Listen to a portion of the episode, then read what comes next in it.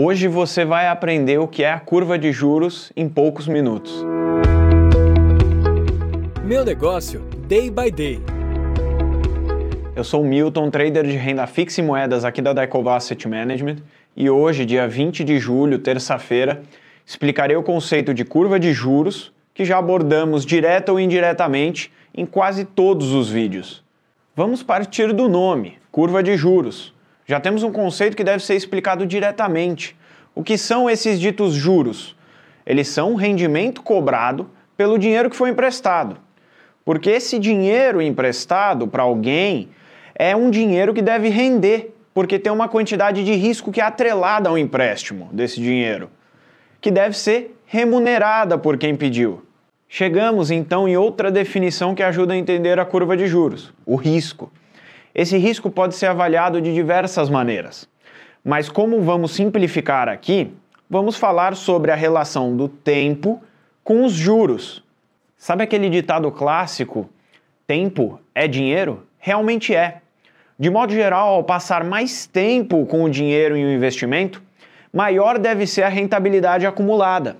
Essa relação, que é intuitiva, já leva em consideração o aumento do risco conforme a quantidade de tempo de um empréstimo aumenta. A curva de juros nada mais é do que um gráfico que mostra a relação entre taxa de juros e cada prazo de vencimento.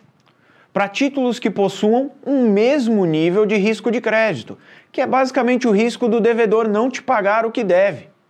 Como existem diversos tipos de títulos e diversos níveis de risco de crédito, existem inúmeras curvas de juro possíveis. No Brasil, as duas curvas de juros mais conhecidas no mercado são a curva de juros pré-DI, que é a curva do setor privado, e a curva de juros de títulos públicos pré-fixados, do setor público. Essas duas curvas de juros são prefixadas, mas o que, que significa? Elas são compostas por investimentos que rendem uma taxa acordada na hora de compra até o seu vencimento. Nos exemplos, focarei na explicação dos investimentos prefixados, que se baseiam nas taxas de juros da curva pré-DI, que é a mais líquida do país. Para se ter uma ideia da relação do tempo com os juros em números, caso o investidor hoje queira investir o seu dinheiro por um ano, ele irá receber algo próximo a 6,70% de rentabilidade ao ano, até o vencimento.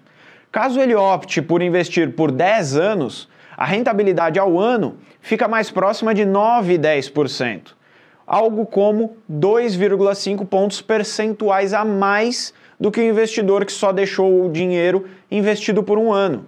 Agora, compreendendo melhor o rendimento do seu dinheiro no tempo, tenho certeza que você conseguirá tomar decisões muito melhores. Ficou com alguma dúvida ou quer fazer alguma sugestão? Deixa aqui nos comentários e continue acompanhando os nossos conteúdos. Meu negócio, day by day.